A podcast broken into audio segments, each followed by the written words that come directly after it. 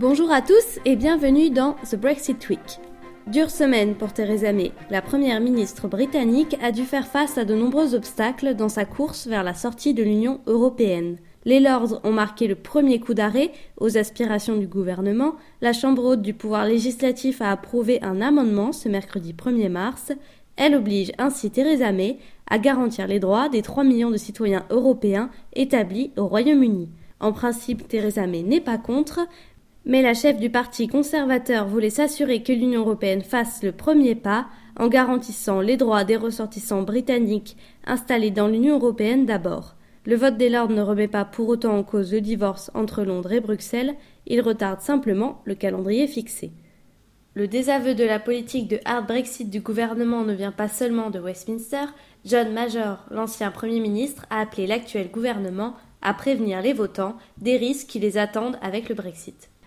En bref, le conservateur ne croit pas aux effets bénéfiques de la rupture claire et nette avec Bruxelles.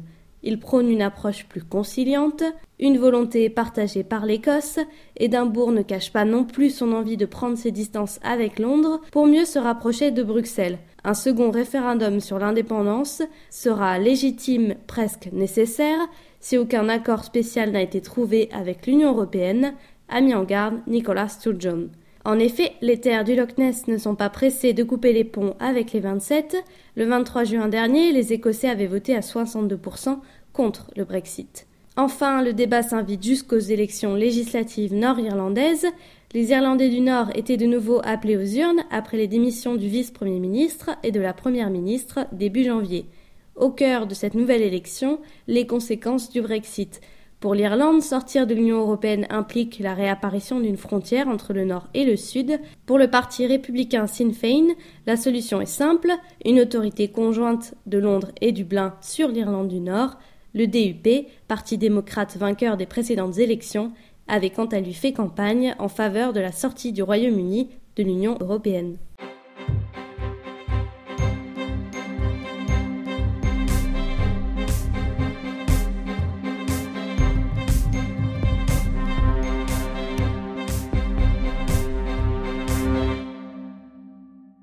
Sommes avec James McGurry. Après avoir été conseiller spécial en communication à Downing Street, il a fondé Open Britain, une organisation qui milite pour que le Royaume-Uni reste au sein de l'Union européenne.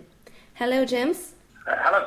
So, what is an Open Britain for you? Well, you campaigned for a Britain that was open, open to trade, open to business, open to talented people from the EU and across the world, open to ideas, open to innovation. Why do you think Britain is stronger with Europe? Problems in the world, globalization, the mass movements of people, particularly from conflict zones, the rise of cross-border crime and terrorism, climate change in our natural environment, but no single country can even pretend to solve on their own. So you've got to work together. So what issues Open Britain focuses on? So primarily we focus on issues where Britain and Europe already have a strong relationship and wanting those things to continue, not least on economic matters. You know, our trade with Europe is absolutely vital to our prosperity as a nation. It's responsible for creating hundreds of thousands of jobs in this country, billions of pounds of investment. So the economy is absolutely the top one, but we also think that cooperation is crucial on matters like security, the environment, the social and workers' rights of people, across Europe. And do you think it is still possible after Parliament vote to trigger the Article 50?